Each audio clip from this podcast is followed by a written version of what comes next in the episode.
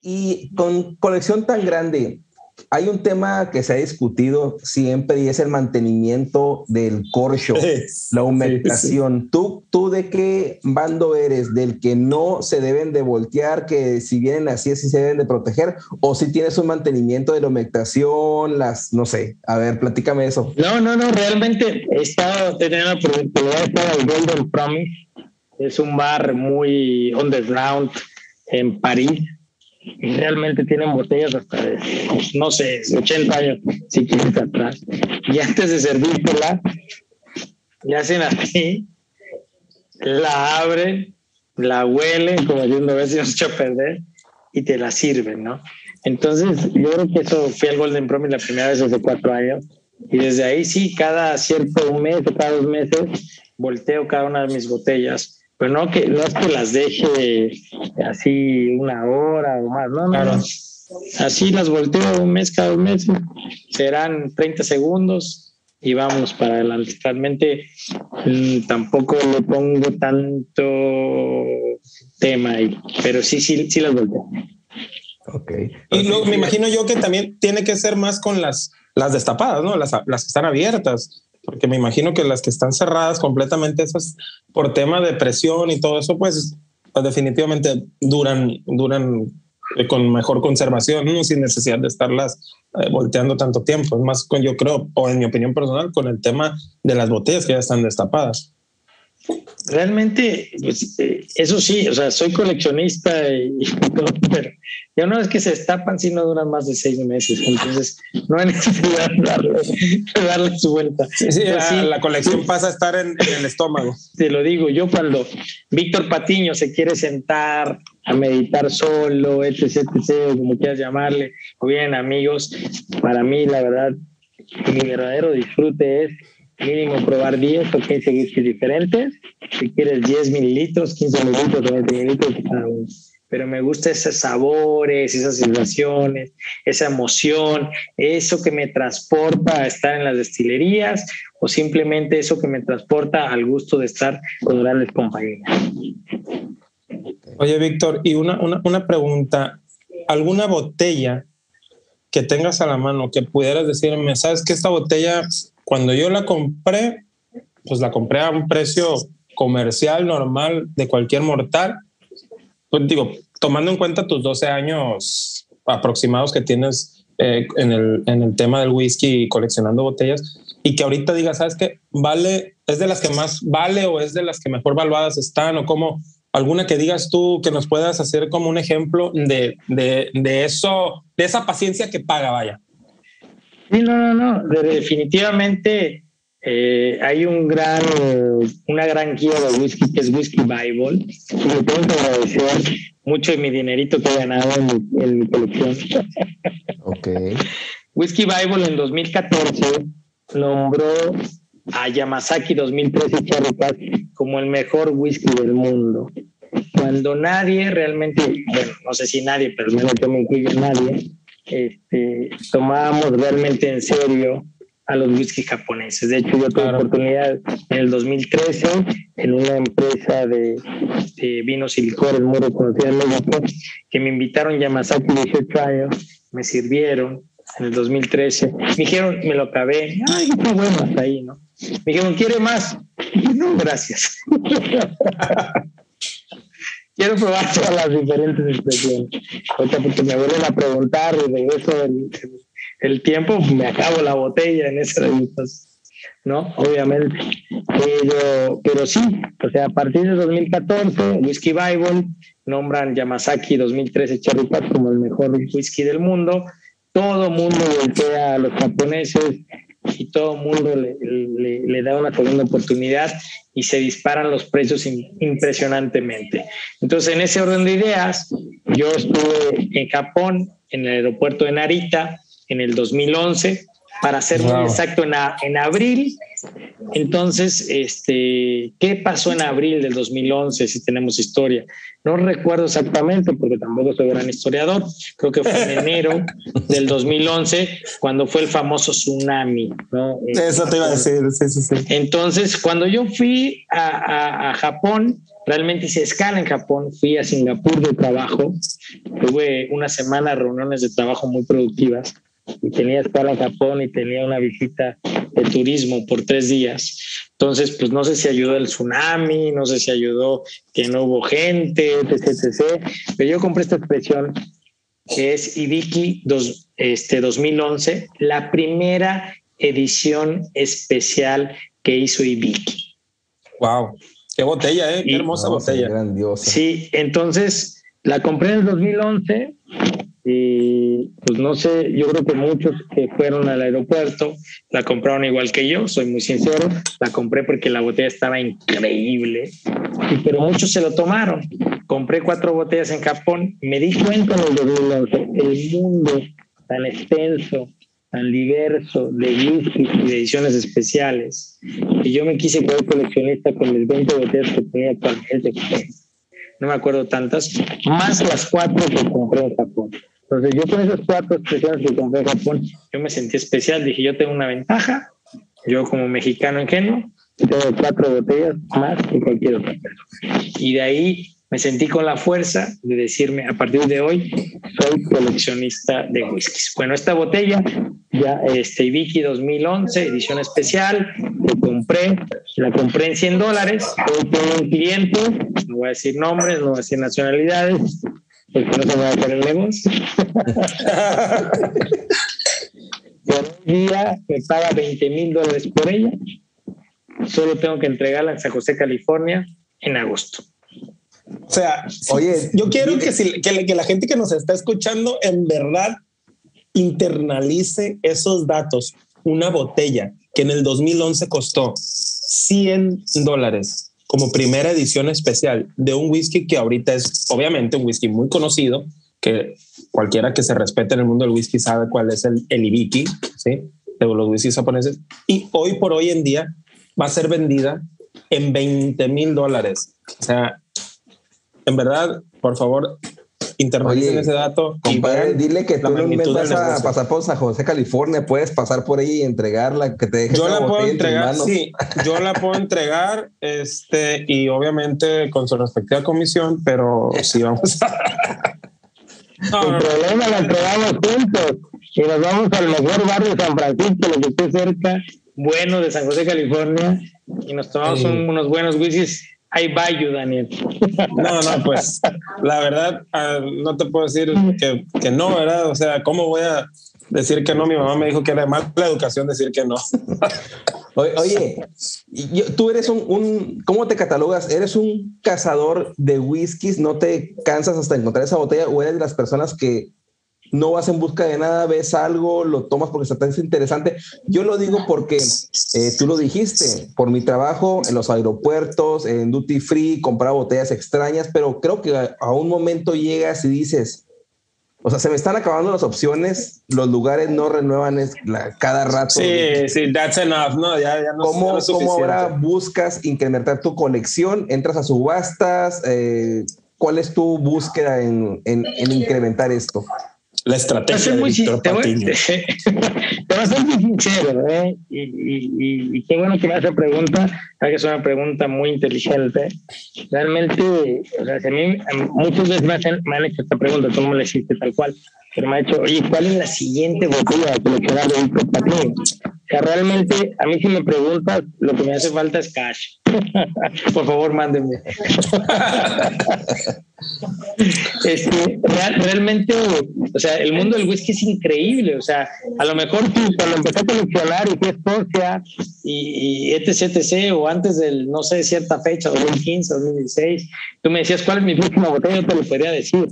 Pero hoy en día, en 2022, ¿cuál es mi próxima botella? O sea, es tal el marketing, lo cual lo agradezco mucho. ¿Cuántas ediciones especiales? ¡Wow! yo quisiera comprar 100 diferentes, pero no puedo realmente. Entonces, eh, eh, no estoy ahorita eh, con un tema de que me falta esta me falta otra. Si me encuentro una botella que realmente me llena, que realmente me mueve en mi interior, la voy a comprar. Y mira, eso me da pie a la siguiente pregunta, Víctor. ¿Qué mueve a Víctor Patiño primero? ¿Qué características? O sea, porque todos como coleccionistas o como aficionados al whisky o entusiastas, nos mueve algo. Algunos nos mueve la graduación alcohólica, algunos nos mueve, que es la inmensa mayoría les mueve el, la barrica, aunque fue madurada, o sea, el perfil de ese whisky, si, es un finish en alguna de las que ya conocemos, ¿no? Jerez o Porto, o en algún, en algún vino, o, o bien podría ser alguna destilería en especial por, por esa, pues, esa característica o esa, esa esencia que cada destilería tiene. ¿Qué es lo que mueve a Víctor Patiño o qué es lo que más engancha a Víctor Patiño al momento de elegir una botella? Realmente, eh, si tú me preguntas si tengo una marca especial, no tengo una marca especial. Realmente hay muchas marcas con grandes expresiones, no solamente en Escocia, no solamente en Irlanda, no solamente en Estados Unidos, Taiwán, Japón, Bélgica, etc, etc, etc. Realmente yo estudio, veo foros, estas pláticas como la que tenemos con el español, y de ahí yo realmente veo ciertas expresiones que para mi gusto creo que en el mundo del coleccionismo va muy bien y, compro mis tres expresiones y lo vuelvo a decir, pues tampoco me alcanza el cash. Siempre y cuando compro tres expresiones, siempre y cuando la botella no rebase los 500 dólares y, y, a la fecha esa directriz o, o esa manera de pensar me ha dado a que la botella que he abierto me la ha regalado la botella que he vendido. Oye, ¿y tienes algún whisky o algunos que no has probado de todo lo que tienes o todas las has abierto y en algún momento las probaste? Mira, he probado más de 1500 whiskies. Tengo mil whiskies en mi colección. Y sí, yo creo que no he probado como 200 whiskies de mi, de mi colección. Y no los pruebo porque se me acaba el efectivo. Oye, y hay una pregunta que le he hecho a todos los invitados. ¿Cuál es la botella que más tiempo tiene contigo de las primeras que compraste que es así? Bueno, yo sé que no has abierto muchísimas, pero esa botella, ¿cuál fue la primera que tienes ahí de las primeras que inició tu colección y hasta ahorita está ahí? Realmente la que recuerdo que no ha abierto es eh, eh, eh, el Ibiki. El Ibiki. Edición especial en 2011. O sea, tiene 11 años que la botella la tengo en mi colección y que no la he abierto, porque sí he comprado King George, he comprado Blue Label, he comprado eh, 15 años, he comprado este, eh, Chiva Regal 25 años y las he abierto, la verdad. Pero no sé si, si abrí o no abrí la que compré en 2009, en 2010. Pero esta es la única que te puedo garantizar que no ha abierto desde hace 11 años. Y ahorita que lo mencionas y qué bueno que hablaste de eso de añadas, para Víctor Patiño, en cuanto habla, ahorita mucha gente ya es un tema controversial también, de que si, el, si la edad importa o no importa. Pero bueno, ¿qué añada para Víctor Patiño o qué edad del whisky considera él como ese punto, ese clímax o ese, ese cenit en el whisky? Es decir, aquí el whisky para mí está en su punto en general, ¿no? Porque también ya sabemos que... qué bueno que tomas ese punto y me falta la pregunta te voy a ser muy sincero, yo creo que como uno se va adentrando al coleccionismo, al mundo del whisky, se va volviendo más especial y va buscando cosas más únicas. Yo en lo personal antes de la pandemia, lo que hago es ir a, shows de whisky, pero no a shows de whisky, de whiskies nuevos o expresiones nuevas. Yo busco siempre el show de whisky en Escocia o en Reino Unido que se llama All and Rare entonces he ido en el 2019, he ido en el 2020, en el 2022 pues ya me lo perdí, porque sí compré boleto, pero hubo una regulación en Reino Unido que los mexicanos estábamos en, temas de semáforo rojo y no me dejaron entrar a Reino Unido, lo cual se respeta perfectamente, pero a mí en lo especial, en lo personal, cualquier whisky abajo de una destilación, si quieres que haya, que haya, lo que pero destilado antes de 1990, para mí es una joya muy personal, porque es un método tradicional, es un método sin mercadotecnia, es un método con corazón, es un tema que el whisky no era lo que era hoy en día, inclusive de 1980 a 1990 cerraron muchas destilerías porque se equivocaron en la oferta de la demanda.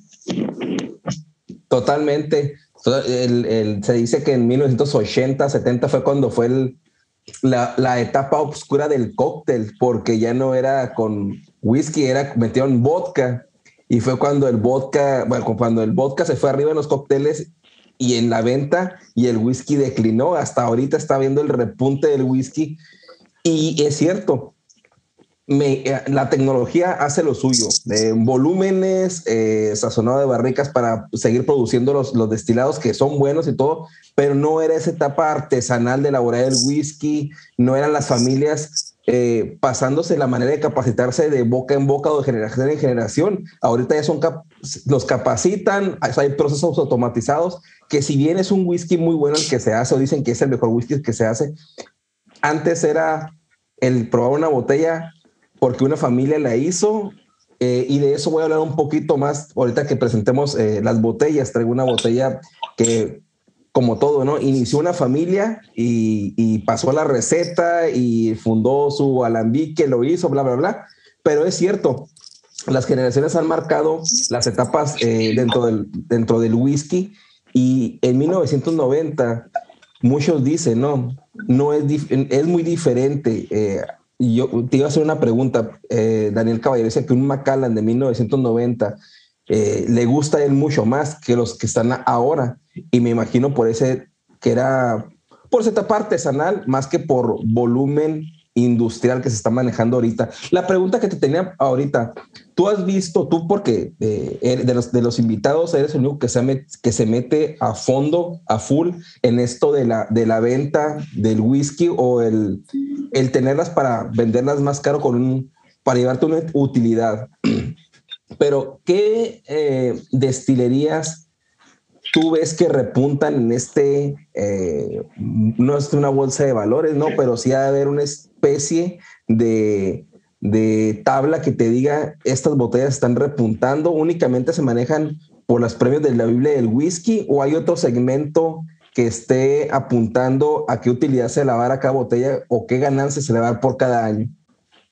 No, no, definitivamente hay marcas si tú me dices, eh, los whiskies japoneses han repuntado, sin hablar de marcas, los últimos siete años, pero los últimos tres, cuatro han reportado de una manera impresionante porque cada vez hay más entusiastas del whisky y la demanda obviamente no estuvo diseñada para la gente que hoy demanda ese whisky. algo que tenemos que pensar todos los radios es que cuando tú quieres comprar un whisky de 12 años, 15, 18, una persona que hace 18 años pensó, es como ahorita, ahorita estamos en 2022 y ahorita están destilando whisky, lo están embotellando y tienen que ver la producción y deben de imaginar cuánto whisky se va a consumir, imagínense los cuánto whisky se va a consumir en 2040. Pues esa pregunta es muy difícil entonces, la demanda, la oferta, eh, eh, la demanda, perdón, este, superó la oferta. Entonces, eso hizo que los whiskies subieran cinco o seis veces. increíble. La edición especial que yo tengo, que compré 100 dólares y que ahorita cuesta 20 mil dólares, se crearon mil botellas. Entonces, toda la gente, como en el 2011 el, el whisky japonés era normal, tuvo éxito hasta 2014, yo creo que quedaron 100 botellas buenas y en el 2014 hubo gente que, ah, dijo, ahora sí ya se conoce, pues me la voy a tomar de a que se conoce. Y hoy en día habrá 20 botellas de la que yo tengo en el mundo que están actualmente cerradas. Nos vamos a los whiskies escoceses, sabemos muy bien, igual 2016, 2017 ha sido un boom y ha subido los precios 500, 600%, ciertas destilerías de Speyside, ciertas destilerías de Highland, han surgido los whiskies taiwaneses, que desde el 2005, hoy en día igual tienen 4 o 5 años, que han crecido bastante, grandes comunidades de coleccionismo, y igual hace 4 o 5 años me ha sorprendido, y lo voy a decir públicamente y siempre lo voy a decir públicamente, no soy fanático de los Bourbons, me arrepiento de no ser fanático de los Bourbons, pero si hubiera comprado muchos Bourbon, que me recomendaron comprarlos, que no costaba nada. De hecho, yo estuve eh, en, este, en Nashville, estuve en, este, en Kentucky, estuve en varios lugares, estuve en la meca del Bourbon hace cuatro años y realmente todavía no tenían esa explosión los whiskies este, estadounidenses, los whiskies bourbon, y, no compré grandes expresiones. y realmente también los borros de cuatro años para acá han sido una locura. O sea, si hablo de marcas, y ahí sí voy a hablar de Miters, de Weller, de, de varias otras marcas, ahorita no se me viene a la mente, Henry Maquina. Henry Maquina. Exacto, pero han subido 20 veces. Entonces, dije, puta, ¿por qué lo compré 10 mil dólares? 20 veces tendría 200 mil. Totalmente, totalmente. Compadre, ¿tienes alguna pregunta más acerca de colecciones o quieres iniciar con qué te estás tomando? Voy a, sí quiero cerrar con una pregunta que le he hecho a, a los anteriores invitados de esta serie de colecciones.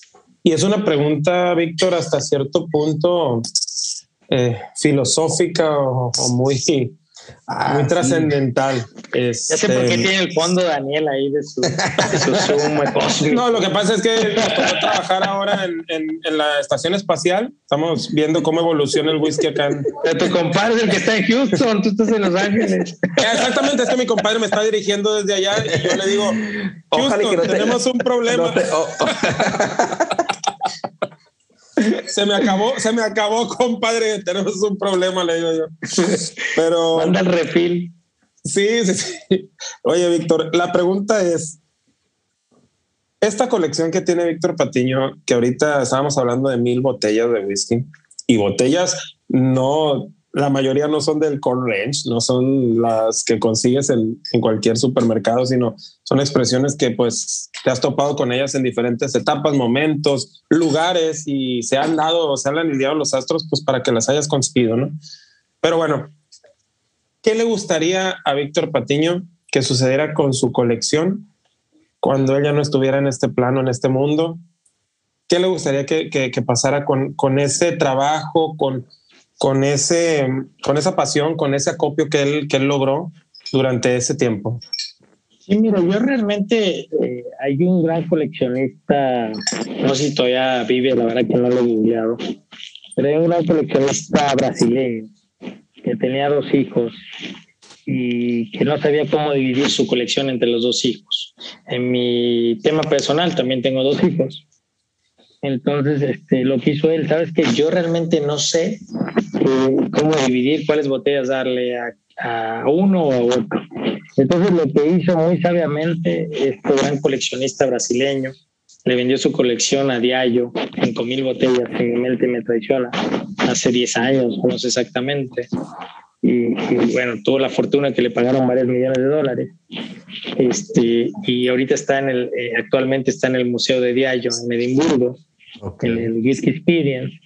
Entonces este, dijo muy sabiamente que, bueno, pues no sé cómo dividir las botellas del rey, pero pues si te dan un millón de dólares, pues es dividir medio millón y medio millón. Claro. Y, y, y, como era su pasión, a lo mejor no sé si mis hijos lo van a disfrutar o no, probablemente sí, pero no me quiero meter en problemas, pues lo, lo, cuando se lo decidió vender a Diallo, es porque están en un museo y donde todo el mundo los va a apreciar. Entonces dices, ¿qué quieres que pase con la colección de Víctor Patiño? En un futuro, si decido venderla, pues quiero que no sea propiedad de una sola persona, no me quiero ver egoísta tampoco, pero sí quiero que sea un disfrute para los actuales coleccionistas y los futuros coleccionistas. Wow, excelente pregunta. Oye, nomás yo para cerrar la última pregunta, recordé, también mi compadre, yo recordé esta pregunta porque la hizo ahorita, es que él se enfoca mucho. Yo no he llegado, he comprado dos botellas con tema de conmemoración sobre mis hijos también, pero él ha buscado ciertas botellas con destilación en la fecha de que su hija o su mamá nació, todo esto. ¿Tú qué tanto eres por ese tipo de, de cositas? Y, para lograr darlas en una botella y decirles en su momento. Ya, se paró, compadre. Ya se, ya se paró, ya, ya, va por algo, algo, algo así. ya sacó los ejemplares. Y sí, sí. sí, sí, claro, claro, claro. Yo tengo un hijo de 18 años y un hijo de 13 años. Este es un Balboni DCS Compendium, que todos sabemos qué significa DCS, bueno, no todos sabemos, pero esto se trata de sus podcasts. DCS son las iniciales de David C. Stewart, maestro destilador de Balbeni, con una gran expresión.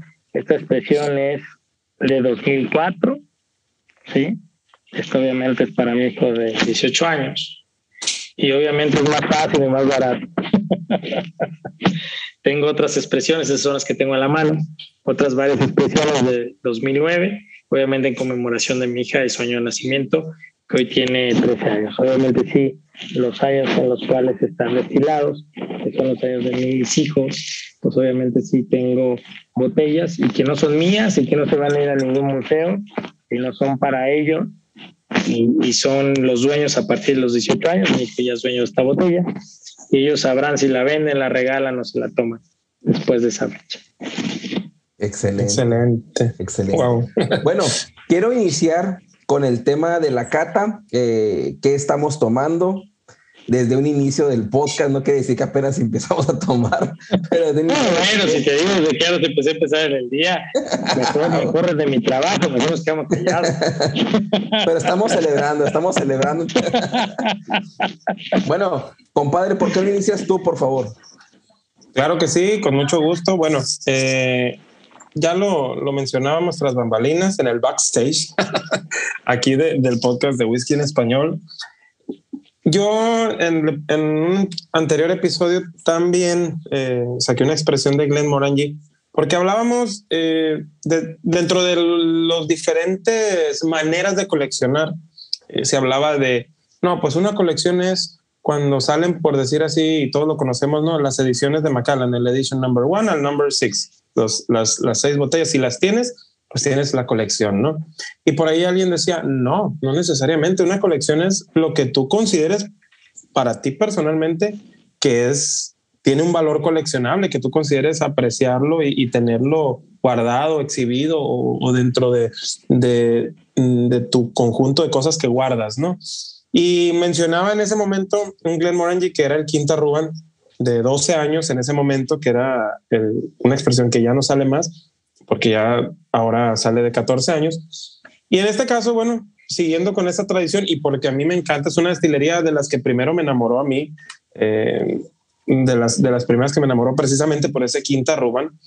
Eh, tengo este Glen Morangi, aquí lo estoy mostrando para, para nuestros este, pues, escuchas, escuchas van a poner, vamos a poner estas botellas eh, mm, cuando salga el episodio vamos a poner todo para que ustedes lo vean en la página de whisky en español. Así, es. Tengo este Glen Morangi Nectar d'Or o Nectar d'Or como lo quieran pronunciar Nectador que normalmente así le decimos la mayoría para, abreviar. Es, un, es una expresión de 12 años que actualmente ya no se produce. Ya la, la versión actual de Glenmorangie Nectador que sale es sin edad declarada. Es una expresión que tiene un terminado en barricas de Sauternes. ¿Qué, ¿Qué es el Sauternes? Bueno, es un vino dulce francés proveniente precisamente de la región de Sauternes, dentro de la región vinícola de Burdeos, una región muy importante, muy conocida a nivel, a nivel mundial. Eh, el Sauternes se elabora principalmente con uvas de Sauvignon Blanc y de Muscadel. Las uvas de haber sido afectadas son afectadas por un hongo que se le llama, si aquí lo leo bien, es Botris, Botritis, Botritis cinerera, cinerea, Botritis cinerea o también conocido como la podredumbre noble. Dice que esto hace que las uvas queden parcialmente pacificadas, que es algo que a mí me fascina y a la mayoría de nosotros nos fascina, porque le da esos sabores más dulces, esos sabores que encontramos en un vino fortificado como el Jerez o el Oporto. ¿sí? Eh, lo que da como resultado vinos con mayor concentración de azúcar y un aroma característico. Dice también que una vez recolectadas las uvas, estas reciben un tratamiento de secado al sol para ayudar a que se evapore parte del líquido de su interior, concentrando todavía más los azúcares. Ahora bien, eh, este nectador, como les digo, tiene una edad declarada de 12 años y yo no he probado el que viene sin edad, pero este me ha encantado. Es un, es un whisky, es un whisky que tiene unas notas muy características, principalmente a vino blanco, pero ese vino blanco vamos a decirlo así, no sé si, si hayan probado vino, blanco que se le llama eh, de cosecha tardía, que es, que es como, cuando, sí, cuando la uva, cuando la uva se pasa desde su maduración, ya es una maduración pasada, obviamente, que ya empieza a, pues, como dice aquí también, a, podrirse un poco y, es más dulce. Así, el, el, aroma es un aroma muy, muy rico, tiene cierta acidez, como dice mi compadre Naum, pero en paladar, honestamente, ya llevo tres copas y cada, cada copa me ha dejado con notas diferentes. Ahorita ya el paladar yo siento una nota a caramelo o a, o a café expreso o a chocolate amargo, una nota así muy oscura. También una nota láctea que yo eh, normalmente la asocio al sulfuro. Y es un whisky, como dice nuestro gran amigo y tocayo Daniel Caballero, es un whisky sucio, con esa nota sucia, con esa nota eh, que arrastra en el fondo, que te lleva, que te lleva no al, al clásico pasto recién cortado, a, las frutas, a los frutos verdes, etcétera. No, no, no, es, es, es, esa nota intensa, esa nota que, que, que va más oscura, que va más allá. Y, y, bueno, es, es, lo que, es lo que yo percibo en este whisky. Un whisky de 46% de volumen de alcohol, color natural, sin filtrado en frío, obviamente, la Santísima Trinidad. Y es un whisky que ya no se produce más. Es un whisky que dejó de... Bueno, esta botella es del 27 de septiembre del 2018. Es una botella que acabo de conseguir. Hoy precisamente la fui a comprar aquí en Culiacán. La, conseguí ahí en una, en una tienda de especialidades. Solo quedaban dos, compré una. Así es que si alguien quiere alguna, que me diga. Pero sí, la compré a precio de, de lista, alrededor de casi 1.800 pesos, que vienen siendo más o menos algo así como, como 90 dólares, más o menos creo que el precio está, está muy bien, tomando en cuenta que la, que la que actualmente se maneja, que la versión, pues, que ahorita encuentras en todos lados, que no trae edad declarada, anda alrededor de los 80 dólares por 10 dólares más, una expresión que ya no vas a conseguir porque ya no se produce, creo que puede ser digna de coleccionarse y vale la pena probarlo. Hay que saber perfectamente que Glenmorangie viene de Alcurnia, viene del grupo Louis Vuitton Moet Kennedy, viene de Moet Kennedy, y realmente las barricas en las cuales está añejado en Ecuador no son cualquier barricas de sotón, o sea, son barricas Chatudiquén. O sea, tú compras un vinito Chatudiquén de uva tardía, tal cual lo explicaste perfectamente, estás hablando de una botellita de 500 dólares. Mira, Víctor, Víctor aquí me acaba de, de, salvar la receta. Sí, de enmendar la plana, como lo decimos. Y, no, y, mira, lo que un humilde servidor provinciano, eh, o sea, acaba de decir, Víctor, con, pues obviamente con más experiencia en esto y que conoce bien a detalle todo, nos acaba de, de, de, complementar esta información y qué bueno porque de eso se trata esto, ¿no? Al final de cuentas, de que, de que quienes nos escuchan sepan cómo se menea la tole. Oye, bueno, pues muchas gracias, Daniel, por tu, por tu presentación de tu botella. Yo voy a continuar para que cierre con broche de oro nuestro invitado. Y yo les vengo a presentar eh, una botella de, de bourbon que es muy bonita. Las voy a poner también en la página cuando se presente el episodio. Es Willet. Bueno, ¿y por qué me interesé en esta botella de bourbon? Eh, yo soy fan de las bueno, soy fan del rock, del metal y soy de Metallica. Entonces empecé a comprar las botellas de Metallica y hace más o menos seis meses sacaron una, una edición de Ray eh, finalizada en Madeira, pero era trabajada, decía by Willet o por Willet y dije, ¿quién es Willet? Entonces, hay bourbons, pues que se, se destacan por una u otra razón, ¿no?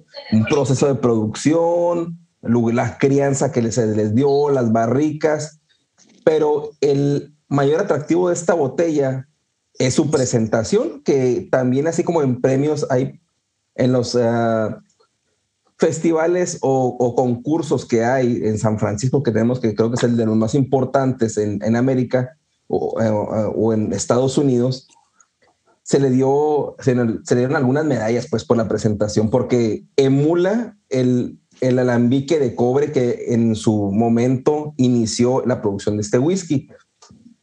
Este, este whisky de la familia Willet eh, cuentan que ellos como familia en 1900, 1692 eh, se mudaron desde Inglaterra a Maryland, aquí en Estados Unidos, como parte de la colonización de Estados Unidos, ¿no? Fue una familia que vino aquí a, establecerse en América por oportunidades, pero no fue sino hasta 1792 donde ya se mudaron a Kentucky y empezaron a destilar. Bueno, en su momento eh, fue William eh, Willett, pero su hijo, bueno, su, su, nieto, perdón, fue hasta 1935 que entró de lleno a ser partícipe de una compañía más grande de whisky. Y quisieron empezar ellos a destilar su propio whisky, pero fue justo después de la prohibición. Entonces venía la Primera Guerra Mundial, el mercado estaba muy golpeado. No fue sino hasta después de la Primera Guerra Mundial cuando siempre produjeron este whisky Willet, no, no en esta botella, esto fue mucho después, pero la crisis alcanzó a la familia Willet eh, y en su momento usaron los alambiques para hacer un, un tipo de gasóleo llamado gasol para vender combustible, porque en, en los 70 llegó la crisis del combustible. Entonces, también quebraron ahí. O sea, de una u otra forma, la familia de Willett nunca pudo vender su producto y establecerlo como un icono, pues como lo vemos en, en, destilerías que han trascendido hasta el momento, que vienen desde muy atrás, pero que siempre fueron como Buffalo 3 y otras, por no mencionar, por no mencionarlas todas, ¿no? Ahora, se decidieron apoyar de Heaven Hill Distillery para que les produjera siempre su whisky y ellos venderlo como embotelladores independientes, básicamente. Entonces, ya en el 2008, que agarran fuerza, deciden presentar esta botella de Willet Pot Still Reserve Bourbon. Es un straight, es una, por ser un straight, eh, es arriba de, cuatro años pero no revelan, o sea, sí dice que es Willet Bourbon y todo, pero los, uh, los nerds del whisky dicen que no, el whisky hasta ahorita no es de, meramente de Willet, que todavía tiene una mezcla entre Hill y lo que hacen ellos, o sea, no es una, no es un whisky puro de, o sea, de la destilería. Y la verdad es que ya en 2015, ¿no? O sea, primero, en 2008 se lanza, pero como single barrel, dando una respuesta al Blantons de Buffalo Trace como competencia.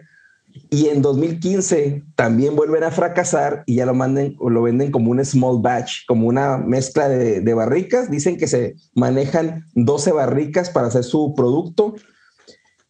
Y la verdad es que volvió a fracasar en el momento de la cata porque yo lo tenía como un whisky premium, Ah, y cuando lo, lo, decidí catar, la verdad es que su nariz es sumamente impresionante. Me dio el creme brûlée. Fue una nota que no todos los bourbon te dan.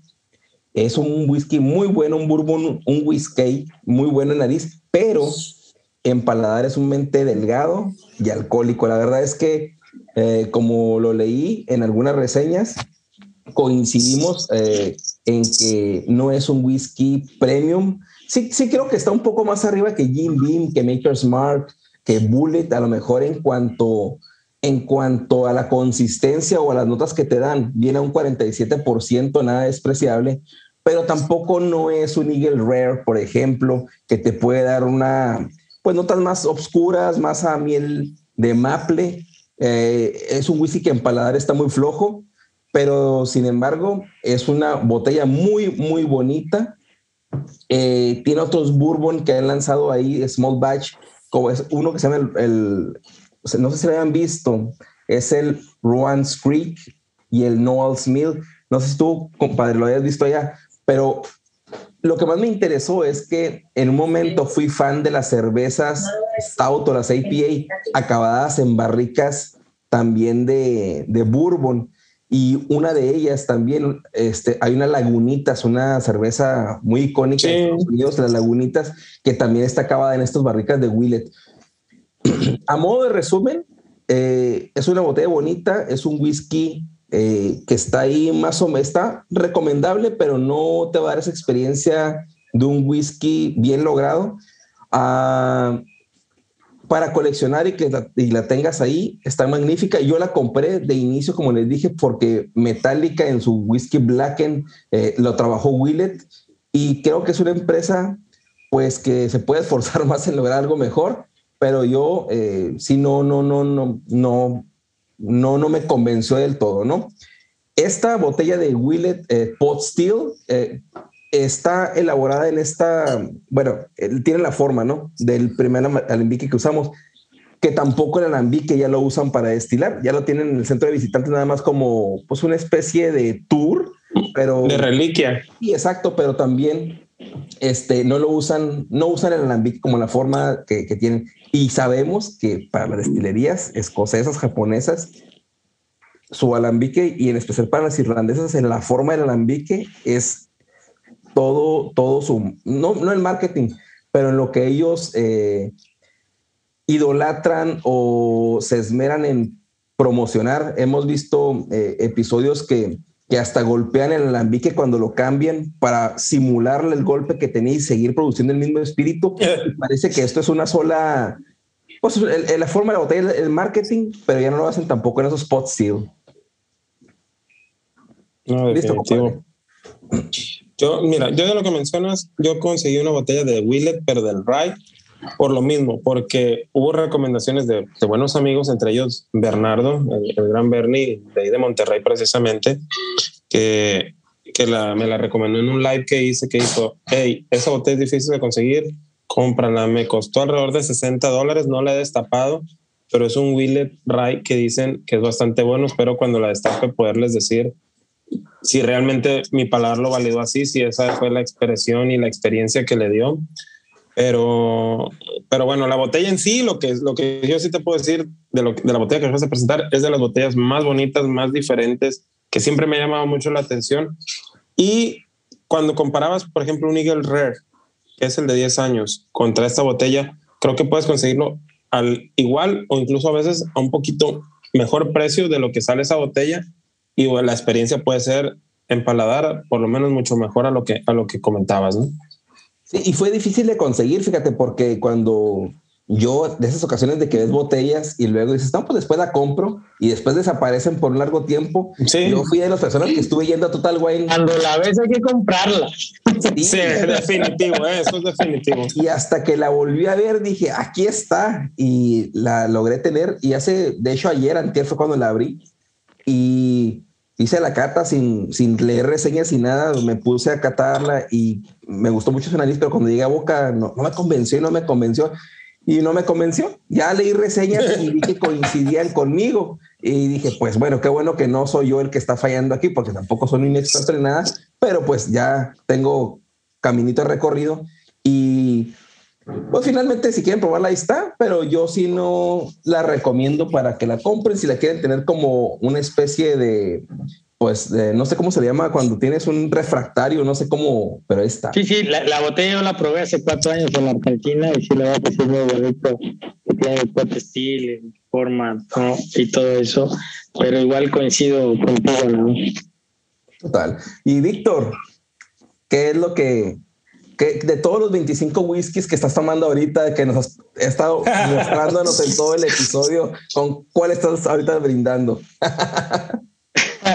no, pues empecé con un eh, Glenmorangie 15 años, Madeira Cask, que todo el mundo en México, no sé en Estados Unidos, pero todo el mundo en México, oye, en Balbeni, todo el mundo se muere por probarlo porque solo hay en Duty Free. No sé en cuál Duty Free hay, aparte del que yo lo conseguí. Yo lo conseguí en el Duty Free de Colombia. No lo he visto en ningún otro más.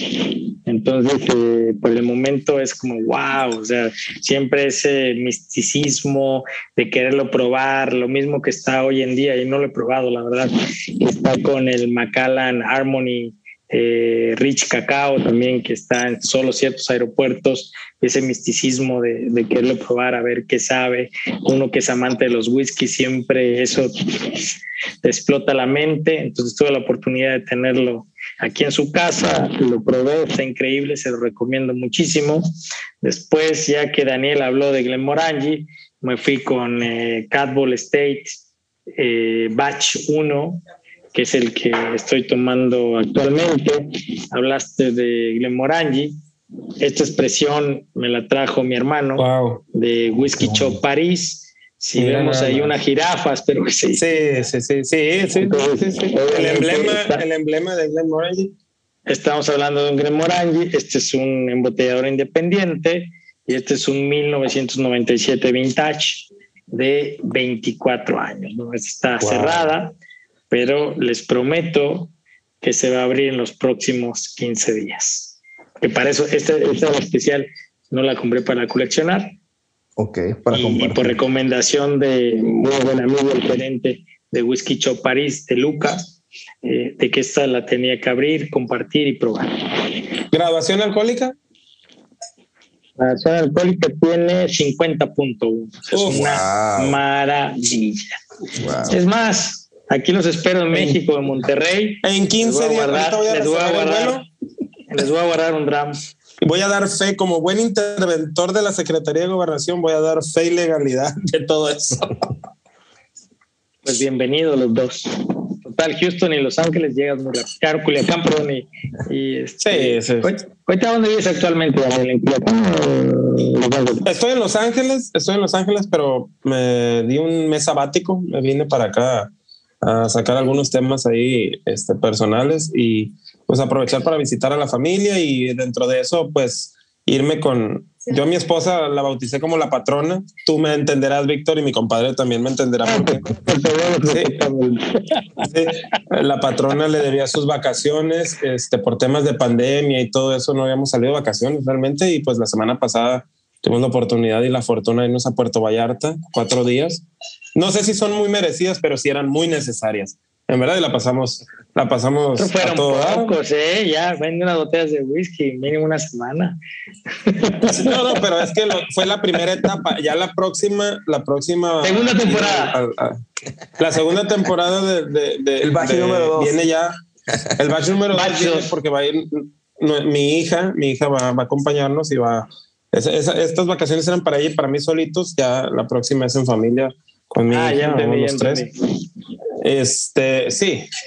Entonces, bueno, pues eh, así, así, va, así va a ser. En la anterior, ahora en, la semana pasada nos acompañó, destapé un Dalmor 12, eh, bastante bueno en verdad. Eh, cada vez que lo pruebo me gusta más. Al principio, honestamente, cuando recién lo probé Dalmor 12, no me, no me convencía, lo sentía muy bueno en nariz, muy flojito en boca, pero le di esta segunda oportunidad ya con las botellas a menor nivel y sí, sí mejora, sí, sí siento que ya en boca me agrada bastante, pero es esos whiskies que arrancan lento, que el primer sorbito en boca como que, mm, no, no, o sea, es como para calentar el paladar y a medida que lo vas, lo vas este, probando más y vas, vas tomándolo, va empezando a mejorar, a mejorar, a mejorar y sí, sí me gustó bastante eh, en esta ocasión. Vamos a ver Completamente de acuerdo contigo. Y, lo dice la gente profesional experta, o sea, un whisky siempre depende de la ocasión, ¿no? Entonces, a lo mejor si no fue la ocasión indicada, este, siempre hay que darle una segunda y una tercera oportunidad para probarlo y, y siempre vas a ver eh, cosas diferentes, cosas especiales a las cuales tú vas a coincidir con mucha gente que obviamente tiene cierto favoritismo por ciertas expresiones, ¿no? Totalmente. Claro. Bueno, amigos, se ha llegado el cierre del episodio. Por mí no queda más que agradecer al invitado que haya formado parte de este gran episodio. Víctor, eh, pues me dio muchísimo gusto que estuvieras aquí, ya lo dije al inicio, pero no podía poder, no debía, no podía decir que no al decirlo al final. gracias por estar aquí en este episodio de Whisky en Español.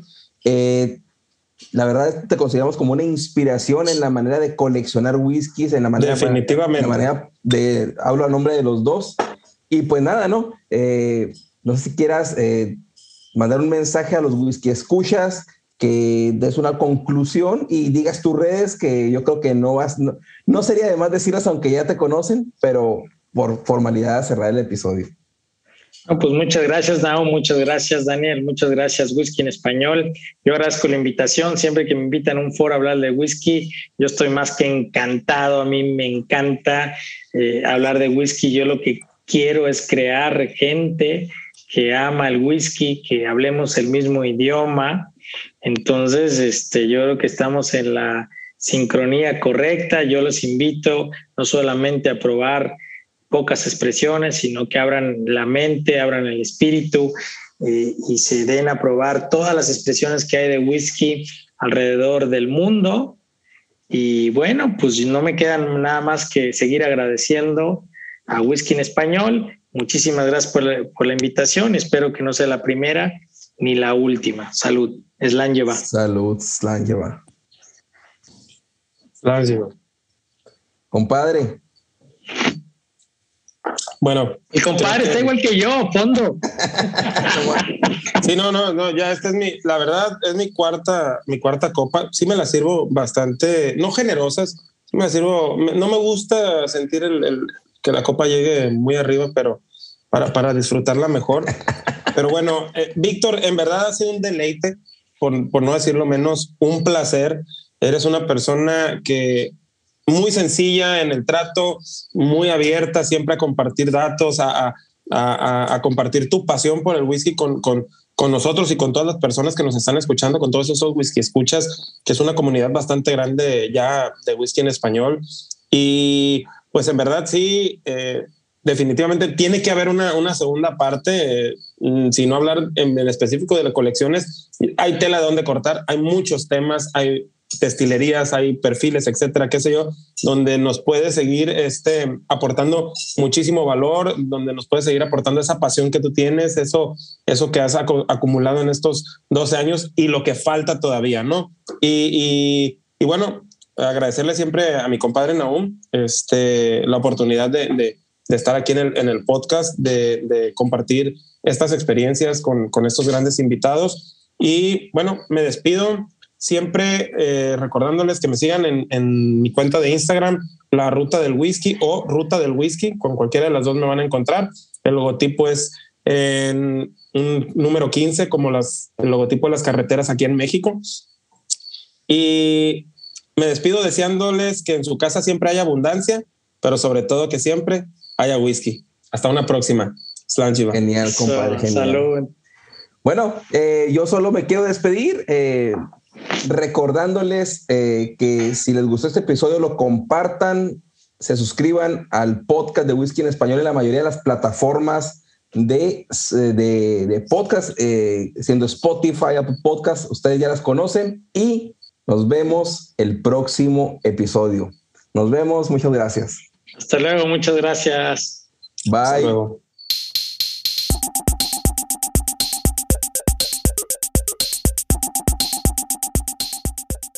Si te gusta este episodio o cualquier otro, compártelo al terminar de escucharlo por cualquier medio. Envíalo por WhatsApp a un amigo, Facebook, por donde quieras.